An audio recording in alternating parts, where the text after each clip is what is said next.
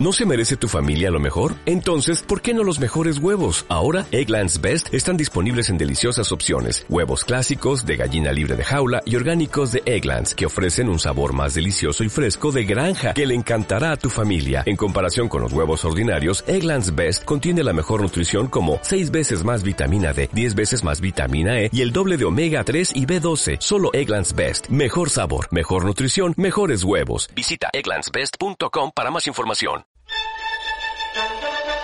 Jugadoras. Jugadores. Bienvenidos a este rinconcito entre amigos en el que con amor y cariño comentamos acerca del hobby que nos apasiona, que es el mundo del ocio electrónico. Como siempre contamos con la presencia de José Manuel Fernández Spidey, y hoy, como hablaremos mucho de Elder Ring, Elder Ring, Elder, hemos invitado a Iván Afropercal, el que echábamos mucho de menos por aquí, que es un experto en los mundillos del Souls, entre otras cosas. Ya decía yo que no, no sonaba la voz de Pedja. No, pero la presencia de Pedja eh, no puede faltar, así que vendrá después a darnos nuestra dosis de retro justo, justo antes de terminar el episodio. Si los carnavales se lo permiten, claro. claro. Eh, bueno, Iván, saluda un poquito, que tienes muchos fans, que yo estoy, yo estoy seguro de que han gritado cuando han oído tu nombre. Sí, sí, sí, las leaders. Pues son las muy buenas eso de experto te ha sobrado, porque vamos, porque seas muy pesado con un tema no significa que seas experto. Yo hago lo que puedo. No habláis de otra cosa. No hablamos de otra cosa, pero pues somos pesados, pero no expertos. Expertos para nada. Viciados. Ni de eso. Viciados. Eso. Eh, obsesivos. Obsesivos. De hecho, eh, esta noche no, no he dormido. O sea, ahora la dado en mi cabeza cada vez que, que empiezo un juego de Front Software, hasta que no me lo paso, no duermo. Es real. Guapísimo. Dios. Es real, es que, es que os creéis cuando lo pongo por el grupo que es broma. O sea, me crea una especie de obsesión en la cabeza que de, de saber qué va a pasar, saber qué va a haber más allá, qué habrá esa puerta, cómo matar a este jefe, y eso me obsesiona de tal manera que me impide conciliar el sueño. Os lo digo en serio, ¿eh? no es broma, no es broma. Y yo, yo trabajo, yo trabajo. ¿Sabes lo que es irte a trabajar pensando que aún estás en el necrolimbo? o sea, te lo digo, o sea, es, es, es puro disfrute, porque es eso, pues ansiedad buena, ¿no? Pero, ostras, es eso, es, no, no me deja hacer vida hasta que no eh, exploro todo, descubro todo. Claro, y en este juego que es tan gigante, eh, tengo un problema, tengo un problema. Yo, si os parece, ya que, ha, ya que ha salido el tema, contarnos un poco acerca de este del Ring. Ya después al final os cuento yo sobre otra cosita la que he estado jugando. Pero ya que estamos en faena, um, primeras impresiones. Es lo que toca, ¿eh? Porque vaya si está pegando fuerte el jueguecillo que bueno, es obvio, ¿no? Los juegos de Miyazaki, de From Software, al fin y al cabo, pues han alcanzado ese estatus de juego de culto que parece que han ido como impregnando a, la sociedad jugona como de, de, que estamos ya ante algo que no solo es para los jugadores hardcore, sino que todo el mundo parece que se está animando poco a poco a penetrar en ese mundo. A veces con un poco más de postureo que otra cosa, todo hay que decirlo. Pero bueno, aquí tenemos un ejemplo de un juego que está amasando 10 y 10 y 10 en todos los sitios donde la prensa pues lo ha tratado, que se puede estar más o menos de acuerdo con el alcanzar esas cifras redondas, pero yo diría que nuestro querido Iván sí apuesta por algo parecido a ese 10, ¿verdad? Yo las 15 horas que llevo, o sea, 10 no. O sea, si queréis podemos hacer ahora mismo, improvisamos un especial Goti ya, si queréis.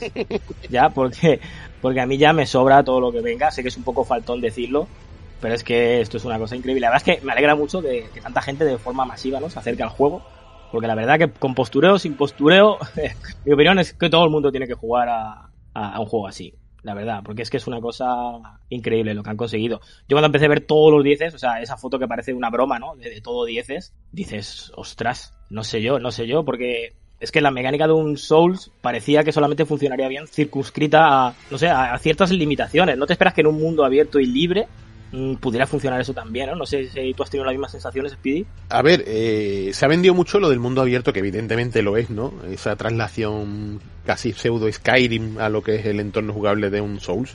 Bueno, tú sabes que yo últimamente al que le he estado dando muchísimo es al Demon Souls, que lo, retomé después de tenerlo de salida con PlayStation 5, y sigo con él, voy avanzando y tal, y claro, lo que la impresión que yo me he encontrado es que estoy ante un Souls de dimensiones colosales. Más que el concepto de mundo abierto mm, en la cabeza y de metértelo en el juego y tal, es eso, es como un, un Souls masivo Y esa es la sensación que tengo, ¿no? Como no, no me ha chocado el encontrarme un mundo abierto. Eh, evidentemente me, me choca en el sentido más positivo, decir, ostras, qué guay, ¿no? Poder explorar y poder abrirme un poco más allá de lo que es el encorsetamiento que realmente ya sabemos que los Souls tienen de encorsetado lo que yo de rubio. Eh, pero sí, son, son bastante abiertos de por sí, dan muchas posibilidades. Pero sí, sí, sí es cierto que, que la impresión inicial de sentirte perdido no es no, hay que tomarlo como algo negativo, sino todo lo contrario, sino es como sentirte perdido es un gozo absoluto porque da pie a una experimentación, a la sorpresa continua, al estar sonriendo porque no te esperas lo que debes en ese momento, ¿no? Y, por ende un conjunto de lo que es una belleza sin parangón, que miras a los alrededores, miras esos parajes, esas tonalidades de cielo, ese mar, ¿no? De, bueno, es que eh, precioso, ¿eh? Vaya, vaya pasada, ¿eh? El juego, el juego la verdad es que es muy bonito. Yo al principio me llevé una pequeña decepción, ¿no? Porque yo cuando From Software saca una licencia nueva, ¿no? Una marca nueva, siempre suele hacer algo muy diferente, ¿no? Exceptuando cuando pasó de Demons a Dark Souls, pero porque al fin y al cabo era hacer Demons eh, multiplataforma, con lo que hicieron con Dark Souls, por eso era muy similares. Pero por ejemplo, cuando sacaron Bloodborne, o sea, ahí nos rompieron la cabeza, nos rompieron los esquemas jugables, nos rompieron todo, ¿no? Hicieron algo muy diferente, tanto en estética como jugabilidad. Y luego con Sekiro tres cuartos de lo mismo, ¿no? Entonces yo aquí, al ver que, que hacían Elden Ring, pues digo, esto será una cosa totalmente diferente, ¿no? Y cuando empiezas, no es esa la sensación que tienes, ¿no? Si vienes sobre todo del último Dark Souls, ¿no? Dark Souls 3, se percibe exactamente igual, ¿no? Incluso a nivel gráfico, tú estás jugando, parece Dark Souls 3, tiene las habilidades estas especiales de las armas que incluyeron en Dark Souls 3 también está aquí, la jugabilidad es todo muy idéntico, cuando empiezas en una zona cerradita, claro, claro, esa, esa es la trampa, ¿no? Y, pero es que digo, la jugabilidad es que es exactamente igual, digo, esto, pues mira, digo, en este caso le han puesto el Den Ring por no ponerle Dark Souls 4, ¿no? Pero claro, luego cuando sales al mundo libre, al mundo abierto, que es muy pronto en el juego, ahí es cuando dices, ostras, cuidado que, que, que, que, esto qué es, ¿no? ¿Qué tengo delante? Si normalmente a mí me fascina el descubrimiento, ¿no? De los Souls, me voy por aquí, me voy por allá, por aquí no puedo irme porque hay unas catacumbas de unos esqueletos que los mato y me resucita y el mismo juego te va guiando, pero claro, de repente ver ese mundo completamente abierto, que te puedes ir para donde quieras porque en un principio te da la sensación que te puedes ir solo recto hacia donde te guía un poquito esa pequeña estela, pero es que es mentira que te puedes ir absolutamente donde quieras, en cualquier dirección. O sea, y es que eso me fascinó.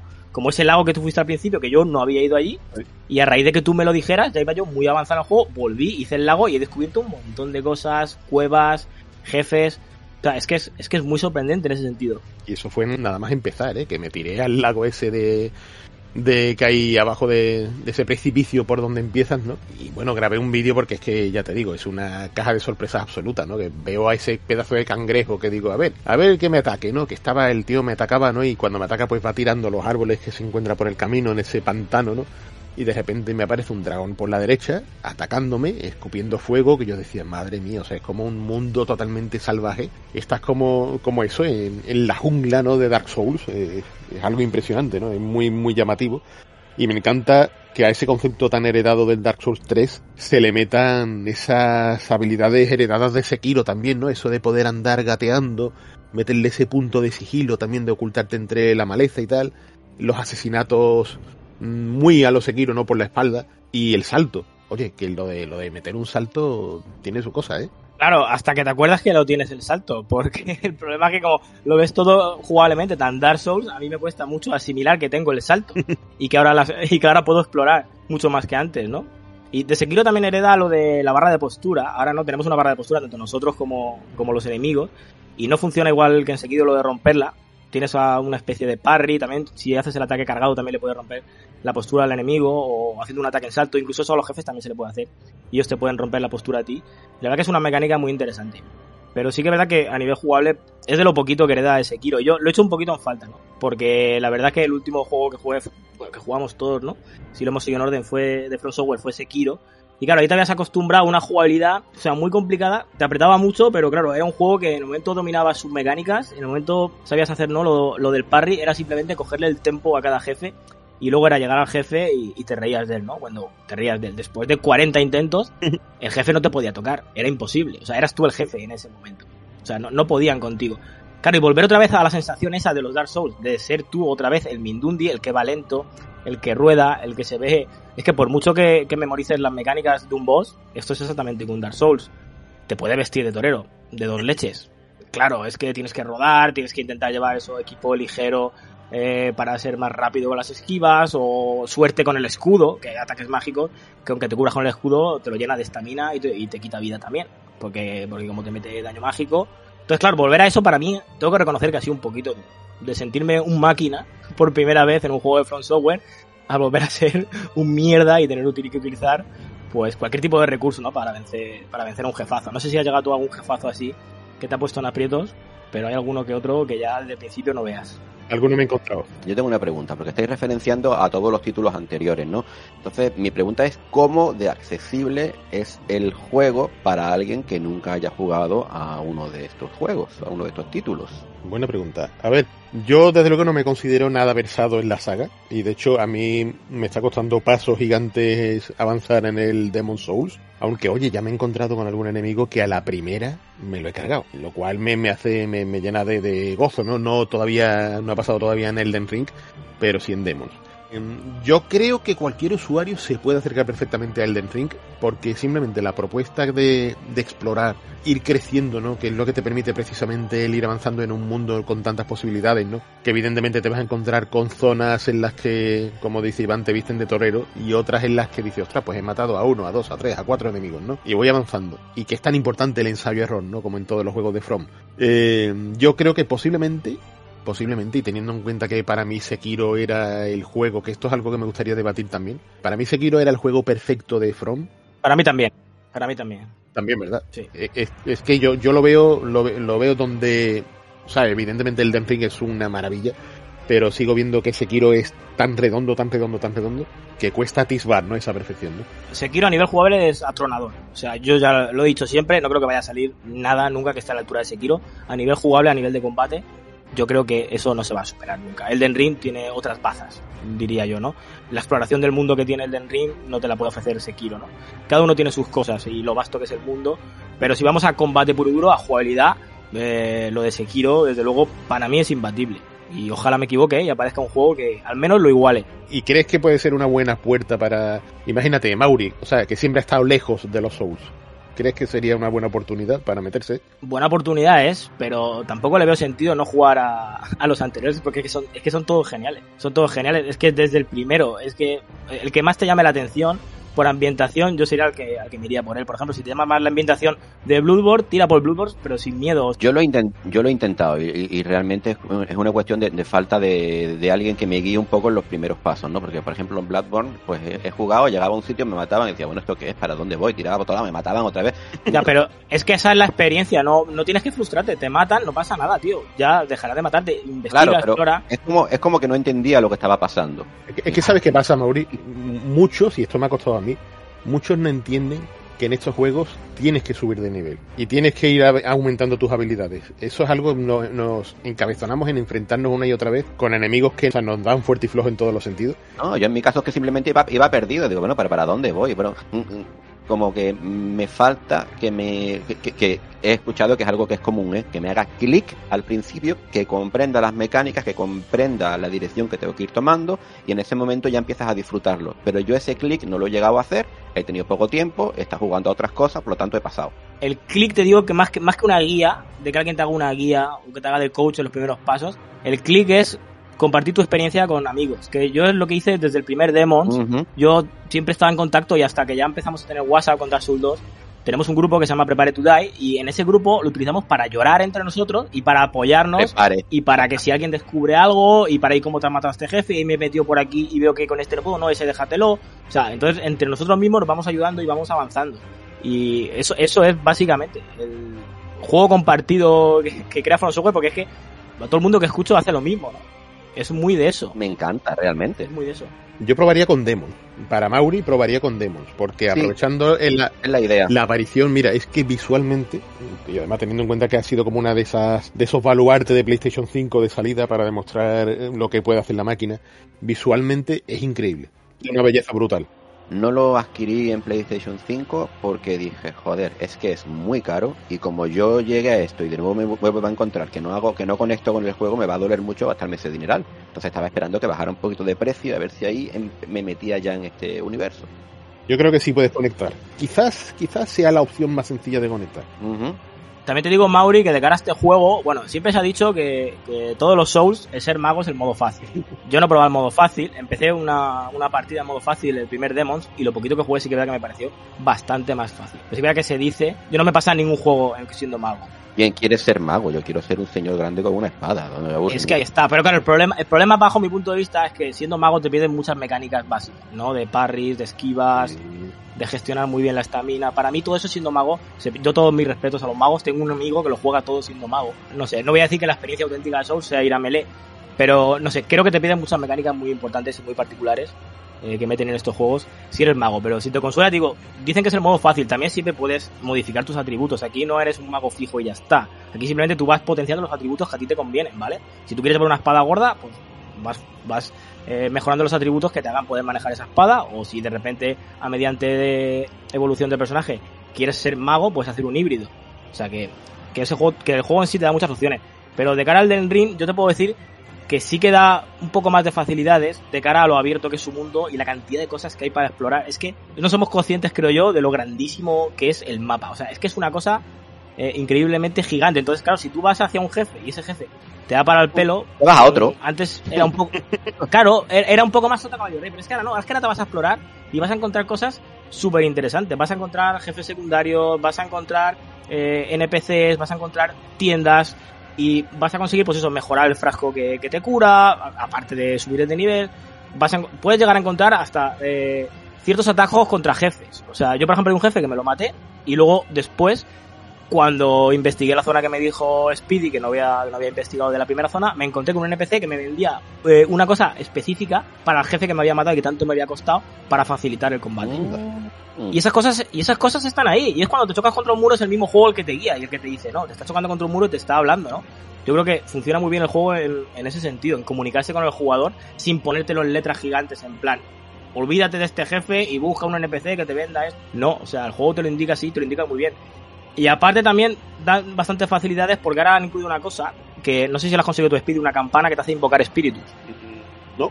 No, no, no. Me imagino que no, con lo poquito que llevas. He invocado compañeros de estos eh, que me han ayudado en combate, pero no con una campana. Sí, pues aparte de los compañeros que invocas, digamos que es como una especie de magia que va aparte. Entonces tienes como una campana invocadora y tú vas consiguiendo una cosa que se llama eh, espectros o espíritus de ceniza. Esos espíritus de ceniza, tú los invocas y gastas magia y te ayudan en combate. Y puede ser un grupo, por ejemplo, de cinco nobles que va contigo con su barra de vida, puede ser tres lobos, puede ser una, especie de monstruo medusa que va volando. Yo ahora he conseguido un caballero bastante tocho, que tiene muy buena pinta. Entonces, claro, eso por ejemplo me ha obligado, aunque yo vaya a melee, a subirme bastante la magia para poder invocar a esos espectros, ¿no? Que te ayudan. Y está muy bien. Y tampoco es una rotura, porque sí que es verdad que una vez sepas jugar bien, eh, bueno, aparte de que eso lo puedes obviar si quieres, hay ciertos jefes secundarios que te encierran en una habitación con él y te impiden poder invocar a esos espíritus, ¿no? Entonces es un poco, me recuerda con lo del Mario Sunshine, cuando te quitaban la mochila, ¿no? Y te decían, ahora vas a saltar como siempre. Pues aquí igual, ¿no? Te, te encierran en un escenario muy pequeñito, con un jefe que suele ser súper agresivo, y a correr, sin espíritus, sin compañeros y sin nada. Como mucho hace el parry, que aquí la verdad es que hay un parry que está muy chulo, que es justamente cuando te cubres y apenas el ataque fuerte, pegas un ostión y dejas a, le rompes la estabilidad al enemigo y entonces ahí en el momento está aturdido le puedes pegar un, un buen meco que en un jefe puedes llegar a quitarle hasta la mitad de la barra. Entonces, eso es con lo que te obliga a jugar, ¿no? Esos escenarios. Creo que es muy accesible por eso, porque te puedes investigar, puedes recorrer, puedes encontrar otras formas de acabar con los jefes, otras formas de seguir disfrutando del juego al final. Entonces, yo creo que en ese sentido sí que sería una buena puerta de entrada. Tengo otra pregunta. Algo que me llama mucho la atención cuando estáis hablando de los juegos tipo Souls es que la historia, además de la historia directa contada, pues hay muchos mm, pedacitos, como vosotros decís, del lore, hay repartidos en el, en el juego y que cuenta, pues, cuenta mucho más detalle de lo que está ocurriendo. Al ser un mundo abierto, ¿eso también ocurre o se pierde un poco la gracia en este sentido? Yo te puedo decir que sí, sí que ocurre. Sigue ocurriendo porque es que el mundo, no sé si has oído algo, pero el mundo está eh, repletísimo de cosas. Es que me llama mucho la atención porque anteriores mundos abiertos, ¿no? Lo que te hacían al final era cargarte los de, iconos, que es lo que siempre odio y lo que siempre me, me aburre, ¿no?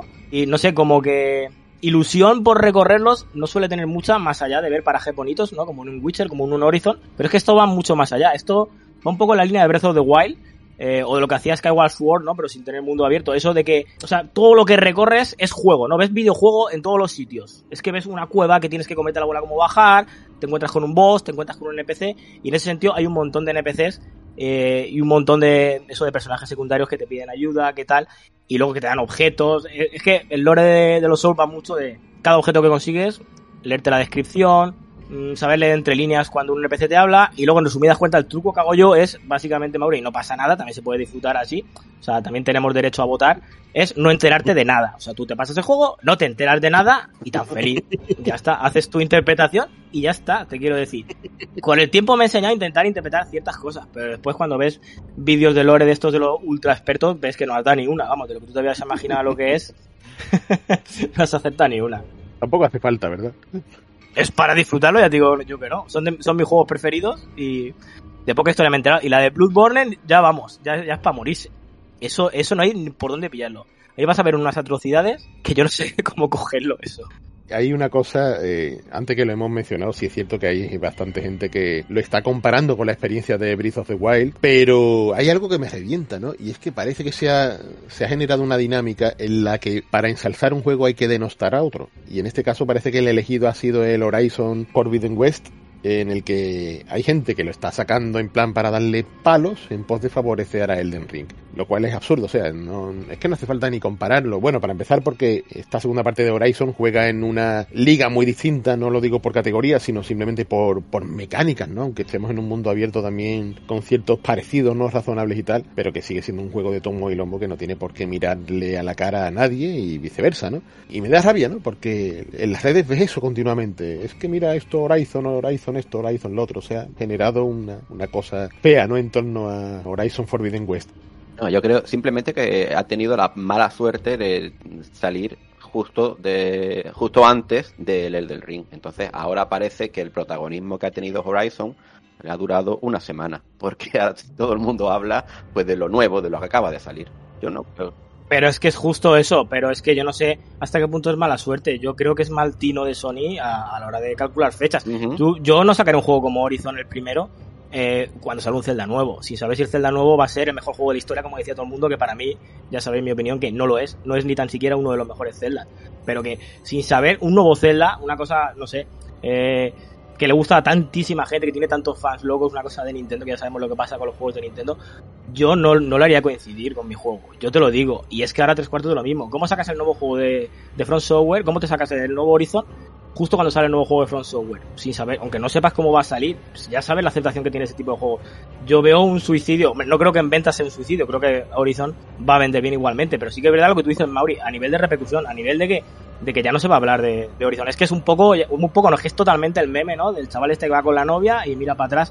Es que es totalmente, está abrazado a Horizon y está mirando al del ring. Pero vamos, es que esto, es que lo que tú dices, le ha durado una semana eh, la gloria. Y la verdad que es una, es una lástima, pero sabiendo lo tonta que es la gente Speedy, yo no los haría coincidir. Yo te lo digo sinceramente. Eh, Es lo que dices. Yo estoy seguro de que a nivel de venta no va a afectar lo más mínimo a Horizon, porque al fin y al cabo es lo que tienen los exclusivos AAA de Sony, que van a vender sí o sí. Tienen un público fiel que es simplemente el usuario de su consola y funcionan, funcionar, funcionan. Lo que pasa es que el factor crítico y el factor repercusión mediático es el que puede hacer un poco de daño, pero luego económicamente no se nota. La cosa es que luego te ves, y aquí voy a sacar a colación el siempre feo tema de las puntuaciones, ves ese 10 que creo que le ha puesto la revista Edge a Elden Ring, que puede ser tan merecido como lo creamos, pero luego ves ese 7 que le han puesto a Horizon y ves el 9 que le han puesto a Forza Horizon 5, ¿no? Y dice uno, bueno, bueno, bueno, bueno, bueno.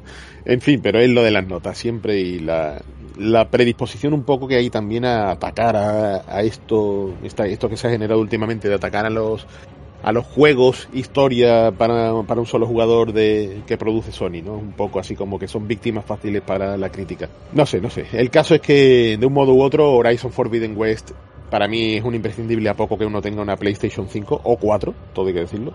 Pero Elden Ring es uno de esos eventos que me parece que ocurren mm, cada muy pocas veces dentro de lo que es la historia del videojuego. Y bueno, y me gustaría que, que Iván remataras ahí cuál es tocada por la espalda de, de- de esta que nos gusta dar. Quería despedirme con simplemente con dos detallitos que me han molestado un poco. Bueno, uno eh, de los servidores, no sé si se pasan todo, en todas las plataformas, en Xbox al menos, que es donde yo lo jugaba y mis amigos también lo estaban jugando en Xbox, los servidores estaban caídos hasta ayer. O sea, no se podía jugar online directamente. No sé si ha sido un, un, problema general o ha sido un problema localizado en el Xbox. Ya que no sé cómo va esto. Pero bueno, que esto me afecta poco. Pero sí que hay un problema que me afecta mucho y por si hay alguien por ahí que le pase igual que a mí, que sepa que va a tener un problema con esto. Y es que hay una función muy importante en el stick izquierdo.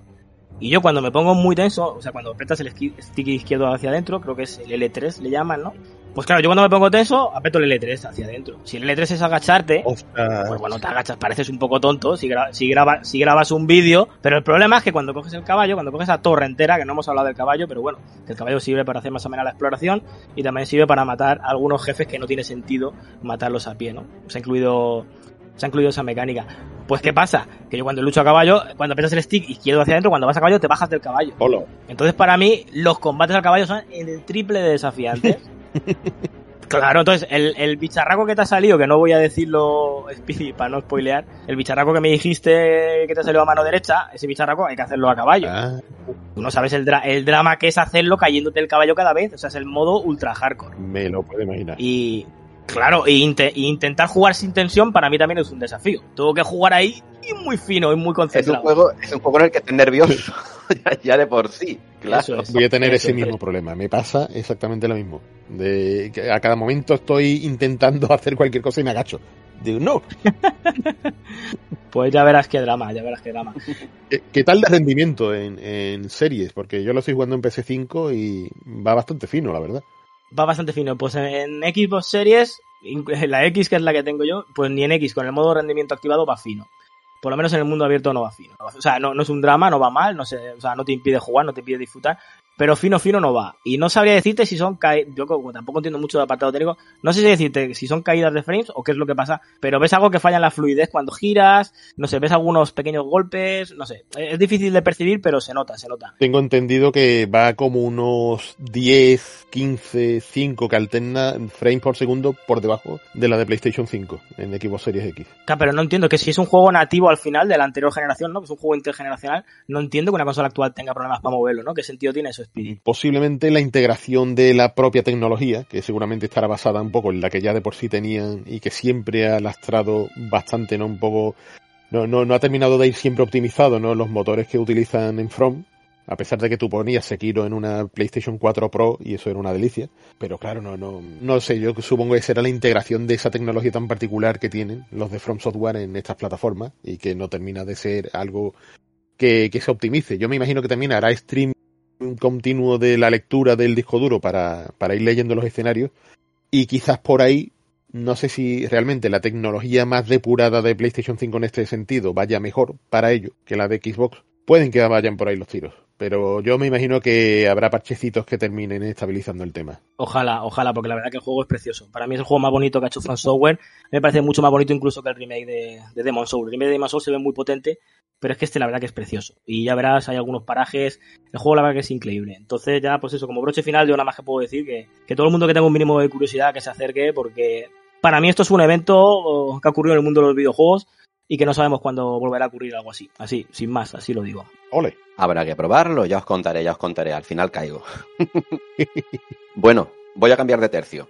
¿Os ha pasado alguna vez de esto de coger un juego de estos tontos del, que no habíais oído nunca y lo ponéis para probarlo y os engancha de tal manera que os lo termináis de una sentada? No. Mm, no me suele pasar mucho, pero eso es exactamente lo que me pasó a mí la semana pasada. Cuenta, cuenta. Tenía un juego de estos de, estos que están en el, en el Game Pass lo tenía mm, bajado de hace tiempo y veo que es de los que van a abandonar y digo, oh, este juego me dio curiosidad, voy a ponerlo a ver qué tal. Y claro, me metí en este que se llama Hypno, Hypnospace, se me ha ido hasta el nombre, Hypnospace Outlaw.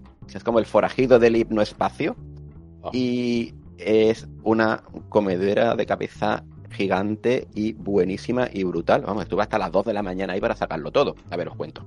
Esto es un juego en el que tu pantalla se convierte en un ordenador de los 90. Entonces tienes pues, como tu barrita, tu navegador de internet, tu programa del correo electrónico, tu papelerita, está así muy, muy chulo, ¿no? Y va de una especie de realidad alternativa en la que en lugar de existir los ordenadores con internet, esto es lo que ve la gente cuando se conecta a una máquina mientras duerme. Entonces la gente se, mete a dormir y entra en internet de los 90. Bueno, ocurre, ocurre, está ambientado en los 90. Entonces tú eres una persona que está trabajando en la administración de las comunidades de foros que hay, que más o menos viene a ser como las páginas antiguas, tipo MySpace. Bueno, he, estado leyendo y era, está basado como en GeoCities, que era en los 90 donde había como comunidades, una de adolescentes, otra de esoterismo, otra de ventas, yo qué sé. Entonces al principio, pues te van diciendo que tienes que encontrar, pues como eres administrador, pues tienes que encontrar gente que se salte un poquito las normas gente que, que utilice cosas con copyright, hay, una, hay un apartado donde buscas canciones que están compartiendo para, para bloquearlas, va un poco en ese rollo. No, es curioso, empieza a, investigar, a leer por esos forillos, a ver lo que hace la gente, suele ser gente que a lo mejor no tiene experiencia en construir páginas web y se ven todos webs muy mal hechas, esto es un reflejo total de cómo era eh, todo esto en los 90, por tanto esto es nostalgia pero en vena, pero de la, de la, de la dura. Al principio, es súper bueno, súper bueno. Al principio, pues las misiones que tienes pues son así un poco inocentonas. Por ejemplo, una de las primeras es que tienes que, que hay un, tienes que encontrar pues imágenes con copyright que no están, no se autoriza el uso.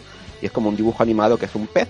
Y hay una maestra que tiene una comunidad para poner los dibujitos de sus niños. Entonces tú ahí empiezas a decirle, oye, este, tienes el pez, bueno, pues reportado, te lo quito, te lo quito, le vas quitando el pez de todo. Y tú, ya, tú con eso vas ganando tu sueldo, tu dinerito. Y claro, a medida de que a medida de, que la historia va pasando y va ocurriendo, pues todas estas cosas que tú vas haciendo van teniendo repercusión en la propia comunidad. O a lo mejor la maestra, cuando vuelve más adelante, pues ha escrito, oh, me han quitado mi pez, no sé cuánto, esto es injusto. Y más adelante en el juego, pues otros usuarios, pues crean una campaña con un banner, eh, nos censuran al pez. Es muy divertido porque parece realmente una comunidad que está viva. Además, muy muy chulo. Además, pues el programita que tú tienes es como un escritorio de, digo, de, un Windows noventero y todos los, todos los programitas que puedes encontrar en esa red los puedes instalar, pues tienes un rollo Winamp, tienes las mascotitas de escritorio, por lo tanto hay más nostalgia a tope. Aunque la, la historia empieza siendo así un poquito inocentona, tú tienes un correo corporativo, mm, te, te está mandando cosas por los creadores de esta red y poquito a poco pues empiezas a meterte así un poco más en una, en una conspiración, empiezas a descubrir cosas que no deberían ser, cómo esto afecta un poco a la salud de las personas, cómo lo ocultan y ya entras ahí a meterte a una comunidad así rollo hacker noventera y a buscar pistas en, en las distintas páginas. Vamos, una no deja de ser una aventura gráfica, porque lo que tú estás haciendo, tú ya estás investigando entre las distintas páginas, hay ciertos buscadores que puedes utilizar con distintos términos para ir entrando en unas páginas sí, otras no, y mm, lo que empieza siendo súper, súper tonto, al final me dejó súper enganchado, además es un juego cortito, que en unas 4 o 5 horas te lo acabas, y lo disfruté muchísimo, muchísimo, muchísimo. ¿En qué plataforma, Mauri? Eh, está en todo. ya lo he estado mirando y está en todo. Yo lo he jugado en Xbox, pero lo tienes hasta en Switch, en Steam y todo. Inconveniente el idioma, inglés. Idiomas querida aprende, como dijo Aramis. Pero si el inglés no es un inconveniente, mm, la, verdad que a mí personalmente me ha parecido divertidísimo y me ha enganchado una barbaridad. Ya algunos de los puzzles finales, ya porque ya la tarde era de madrugada, a lo mejor me hubiera puesto con una libreta y los hubiera sacado, pero ya al final se vuelve un poco loco, porque te, tienes que volver prácticamente un hacker, ahí descifrando algunas cosillas y algunos los tuve ya que mirar al final, de lo cual me arrepiento, porque yo creo que los hubiera sacado bien con una libretita, así que en el futuro me lo volveré a jugar ya en condiciones. Curioso, curioso, curioso curiosísimo. Es más, si, si buscáis imágenes o vídeos del juego vais a comprender todo esto que os estoy diciendo porque tiene un rollo retro súper genial. Sí, yo es que ni me lo imagino cómo se ve esto. Y se llama Hypnospace Outlaw. tomamos nota. Hypnospace es esta, este sistema operativo al que la gente se conecta mientras duerme. Al hipnoespacio. Y muy, muy, muy, muy chulo. A ver, no deja de ser, lo que digo, un ordenador noventero, como un Windows 95, todo como muy pixelado, vas entrando en los navegadores y ves páginas, el juego se basa en, leer páginas web de internet que han generado simulando las que se hacían en ese tipo de comunidades y mm, viendo cómo los distintos usuarios interactúan unos con otros y cómo todo lo que tú vas mm, corrigiendo o censurando pues va teniendo mm, repercusiones en la historia. Y no quiero contar más porque de verdad da un giro bastante potente y bastante chulo. Mola. Que es el que ahí te atrapa. Mola, mola, mola. Me lo apunto, me lo apunto. Apúntatelo porque de verdad es muy chulo. ¿Y a qué más habéis estado jugando vosotros? Pues yo le he estado dando un par de cosillas así de nuevo cuño. Bueno, una de ellas se acaba de editar ahora en formato físico, eh, bueno, al menos aquí en Occidente, porque eh, nuestra buena amiga Marta García Villar me habló de, de este eh, Deadlit in Wonder Labyrinth, eh, basado en el universo de Record of Lodos War. No sé si te suena todo este conglomerado de novelas, juegos de rol. A mí me suena a un anime también de los 90. Tuvo su anime. Todo esto nació en plan de una serie de novelas muy inspiradas, ¿no? En Japón, muy inspiradas en el tema de Dungeons and Dragons, y con el tema de elfos, fantasía medieval, en fin, todo, todo ese meollo que tanto nos gustaba antaño y, y nos sigue todavía encandilando. Y bueno, pues dio a pie a todo un universo de cosas, ¿no? De que tocando casi todos los palos de, ya, ya os digo, videojuegos, anime, música, y ahora, pues recientemente, pues ha salido, eh, salió primero para PC y ahora ha sido versionado al resto de consolas, creo que también a todas, a todas. Ha salido este Deadly in Wonder Labyrinth, que es básicamente un, iba a decir un Metroidvania, no, es un Castlevania Symphony of the Night, tal cual, tal cual. O sea, tú estás jugando y tienes exactamente, exactamente, exactamente las mismas sensaciones de jugar a un Symphony of the Night. ¿Y musicote? Y musicote y musicote. Se me acaban de poner las orejitas tiesas, como cuando al perro le dice ¡A comer! Eso es, todos ¡Eh! atentos. Ya, ha dicho, Todos ha dicho la palabra mágica. Eso es. Tienes nuestra atención. Es que se maneja, se maneja igual y todo, ¿no? O sea, el sistema de inventario igual, mapa similar. Eh, tienes hasta este tecla para que le das al gatillo y hace el strafe mm, para atrás, ¿no? Que se arrastra para atrás. Y las sensaciones a nivel de manejo, a nivel de cómo combates con los enemigos, de exploración. He tenido una total reminiscencia a aquellos primeros compases con Symphony of the Night. Esto, que es súper positivo, pues se traduce luego en que el juego está muy bien planteado. El diseño de enemigos, de final bosses y todo eso es súper atractivo. Está representado con un pixel art muy elegante y muy fino que por fin, por fin, levanto las manos y las alzo ahí con alegría. Nos alejamos de la estética NES que está tan saturada ya en los juegos que intentan homenajear el pixel art. Que oye, que bienvenido, ¿no? Y tal, ¿no? Pero es que hay más cosas aparte de la NES, ¿no? Y de sus colores apocados. Y el juego es muy colorista, muy pastel, tiene tonos pastel así muy bonito y tal. Eh, ya os digo, el pixelar, el diseño de los personajes, súper ágiles, súper bonito todo, con multitud de efectos de transparencia de luz y tal. Está muy, muy, muy potente, muy potente, muy potente el juego. Lo que pasa es que han metido una cosa, o sea, esto es genial porque sus mismos desarrolladores decían que iba a ser una mezcla entre Symphony of the Night e Ikaruga. Y dice uno, Ikaruga. Como que tienes que combinar entre blanco y negro para algo.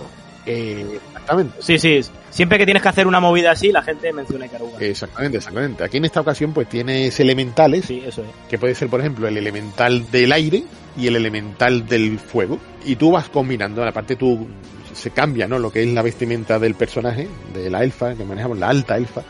eh, cambiará de azul a verde según tengas una u otra y para ello no solo para determinados enemigos sino que puedes atravesar determinados sitios con barreras móviles y tal que esto recuerda mucho a aquellas fases puñeteras de Ikaruga donde teníamos que ser muy ágiles no con ese concepto de shut up y puzzle casi no A mí me estás recordando a Guacamole. un poquito un poquito también sí sí sí sí sí sí sí muy cierto muy cierto, muy cierto. Lo que pasa es que mientras Wakamili tenía su identidad, este tiene ese, ese aroma tan nipón, tan japonés. O sea, no puede ocultar de dónde viene este, este Lodos War. Y oye, que sorpresita más maja, ¿eh? Y ya te digo, musicones, si queréis escuchamos ahora una, ponemos un temita ahora, me parece. Que creo que... pa- pa- para que veáis por dónde van los tiros. Vamos, vamos a escucharlo y seguimos hablando.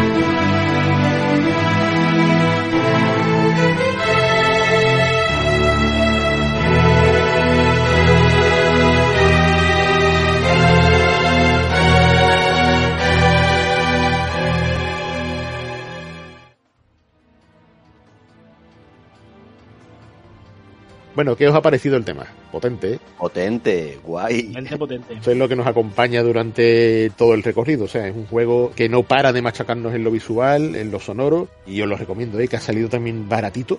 Está muy, muy, muy fresquito. Y aparte es uno de esos juegos, aunque yo lo tengo en PlayStation 5, pero es uno de esos juegos como se lo pilló Marta, que se lo ha pillado, bueno, ella lo pilló en, en, Japón antes de que saliera aquí directamente, pero se lo pilló en Nintendo Switch, es uno de esos juegos que se juega deliciosamente seguro en la pantalla pequeña y que su pixelar luce mejor que en pantalla grande sin duda, pero vamos, que allá donde lo pilles te vas a encontrar un juego que a todo aquel, y yo sé que tú Iván, con lo que te gusta el, el Metroidvania 100% Castlevania, ¿no? De, del amigo Igarashi, que se echa tanto de menos, a ver si vuelve a hacer algo después de, de estos Bloodstained, ¿no? Tan molones. Sí, sí, sí, sí, sí, sí.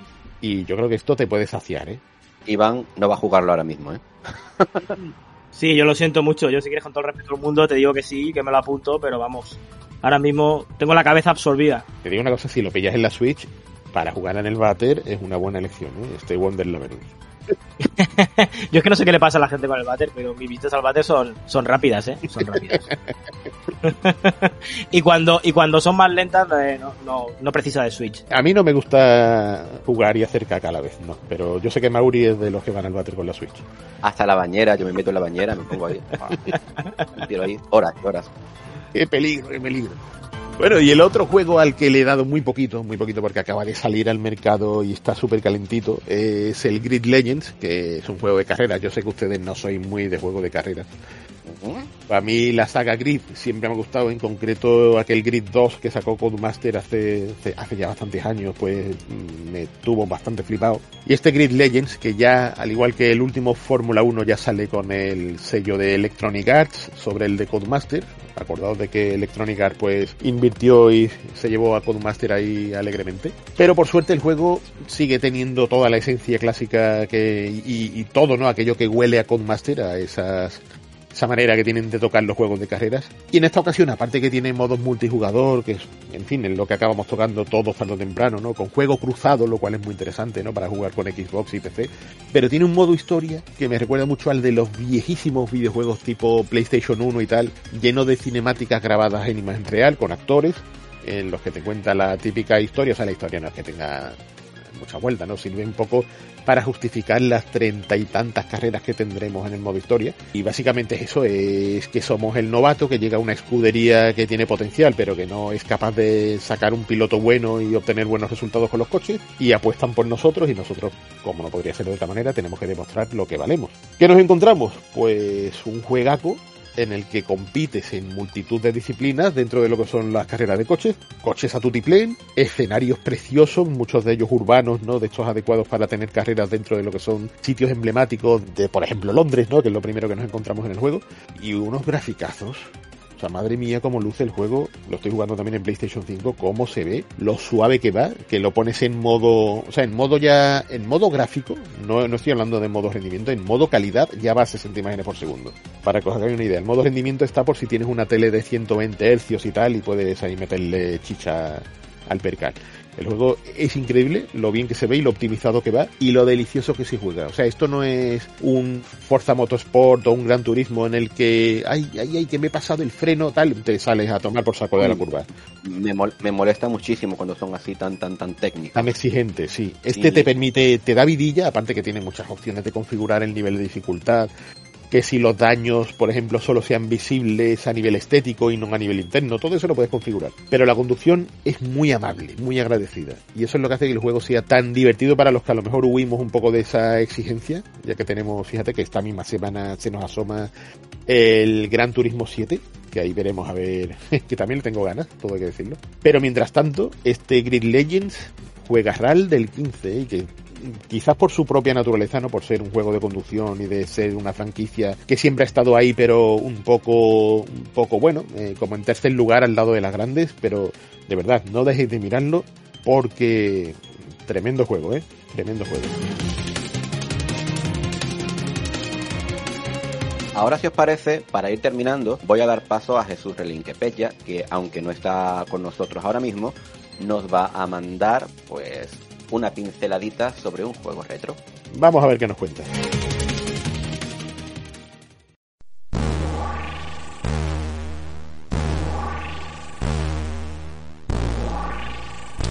Yo hoy me voy a inventar eh, un término que yo creo que queda bastante bien, por lo menos en mi cabeza suena bien, ¿no? Como se suele decir, esto de retrobastinazo Mm, no, no me suena nada mal, ¿no? Y, haciendo honor a esa palabra maravillosa eh, gaditana, ahora que aquí en el sur estamos de, celebración, carnavales, dos años después del último que pudimos celebrar por las calles y, oye, yo creo que es motivo de, de holgorio, de alegría, de, que si os podéis acercar por, por la tacita de plata, estaremos aquí, seguramente nos pillaréis ocupados, con, con el moscatel en la mano, con, con la tortillita de camarones en, en, la otra mano, o su bocadillo de tortilla y eh, escuchando las coplas gaditanas callejeras, eh, porque había mucha gente, mucha gente esperando este, esta fecha y, deseando pues volcar todo ese arte. Que, que, bueno que, que, hay por aquí, por aquí abajo, eh, a la hora de transformar lo que ocurre, esa crónica que, que ocurre eh, en las calles y transformarlas en letras cantadas y contadas.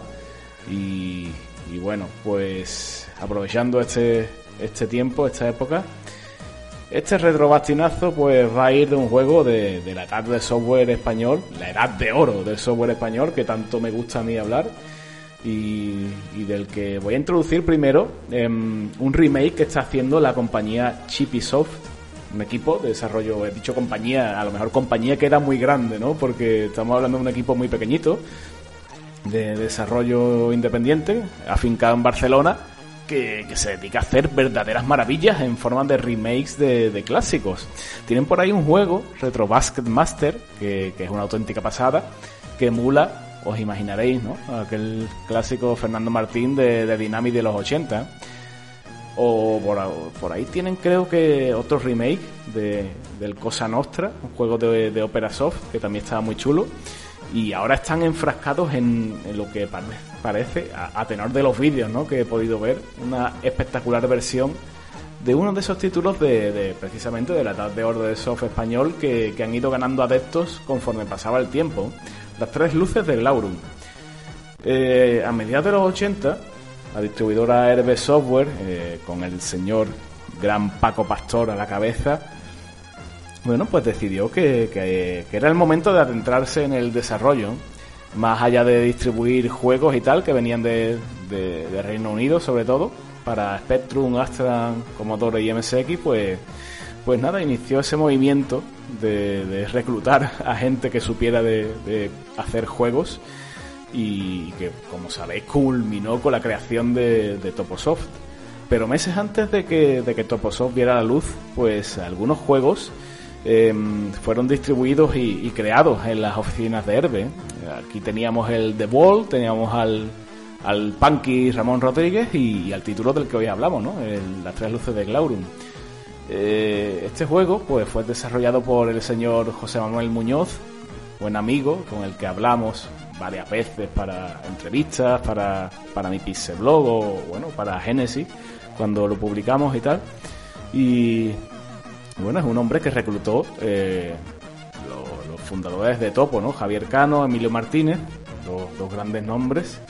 Y, bueno, se ve que dieron el talento que tenía Muñoz, que, por aquí tengo un, parte de la entrevista que le hicimos en su día, ¿no? Pues Muñoz llegó con la idea que, tenía una, idea en torno a las protecciones de las cintas de casete. ¿no? Em, este hombre, pues con, esa idea entró en Herbe y, al parecer, bueno, pues coincidió que estaban buscando gente con, ese perfil inquieto, ¿no? De, de, ver más allá de lo que había eh, tras las tripas de los ordenadores, que, como sabéis, bueno, mediados de los 80 eran poco más que dispositivos, artilugios mágicos, ¿no? Todavía no, no, se sabía muy bien cómo funcionaba y los que lo sabían pues eran una, una gran minoría. Así que nada, este señor, eh, José Manuel Muñoz, pues, pues como tantos otros fue autodidacta, no había internet, no había tutoriales en la época, lo que había, lo que había eran unos libros, eh, la mayoría en inglés, que, a duras penas, bueno, pues uno podía seguir para hacer sus pinitos y, creó este, las tres luces de Glaurum que retaba al jugador a convertirse en Red Hand. Red Hand era el protagonista, un caballero, Eh, estamos en un entorno de, de espada y brujería, por supuesto, como era muy típico de, la época. Y, un gran mapeado, digamos, dentro del castillo en el que teníamos que, que introducirnos, que adentrarnos y buscar tres objetos. Y la mecánica jugable pues eh, tenía su, su parte de, de, videoaventura, evidentemente si había que buscar objetos, eh, explorar y tal, pues tenía, tenía esa parte de, género, pero también tenía acción y, y por supuesto habilidad con, con, el salto, con el disparo. Eh, constantemente estabas haciendo cosas, ¿no? Te movías pantalla a pantalla y, saltabas, disparabas, salían enemigos por, por todos lados, pero bueno, de forma más o menos asequible. Recordemos que había muchos juegos de la época que, se pasaban con, con, la dificultad, no estaban bien calibrados y los hacía injugables. Pero no, las tres luces de Laurum era bastante jugable, bastante divertido y, tenía por ahí un, un enemigo, el, el hechicero Kulbor, que, que, estaba ahí constantemente dándonos por saco, ¿no? Nos perseguía durante todo el recorrido, durante nuestra aventura en el mapeado, ¿no? Del castillo y, bueno, de vez en cuando pues nos podía transformar incluso en, cerdo, ¿no? Lo cual era bastante curioso, era un poco em, a, la, a, la, usanza de, de, cuando en el Ghosts and Goblins de Capcom pues eh, disparamos a las lápidas y salía el brujo de turno a fastidiarnos y transformarnos en, criaturas extrañas. Total que Red Hand, bueno, pues protagonizó este juego que, fue muy chulo, fue yo creo que, como digo, eh, bien aceptado en su época, pero seguramente ahora, muchos años después, pues eh, tenga más fans que, que, antaño. Y que bueno, que incluso llegó a ser distribuido en, Reino Unido con el nombre de Conquistador, eh, por medio de la compañía Melbourne House. Y que bueno, que parece, parece que de forma sorprendente, pues tuvo buenas críticas, críticas bien merecidas, por supuesto, pero eh, sabemos que era muy difícil que la prensa británica, eh, pues a un juego español lo, lo cogiera de, buena gana, ¿no? Siempre le, metían fuerte y flojo, sobre todo por su dificultad. Hay que decir que muchas veces, la gran mayoría de veces, justificadas críticas, pero, pero bueno, lo dicho, un juegazo y que esperamos, esperamos que muy pronto eh, Chippy Soft pues eh, acabe su remake porque estamos deseando totalmente de jugar con él. Un abrazote.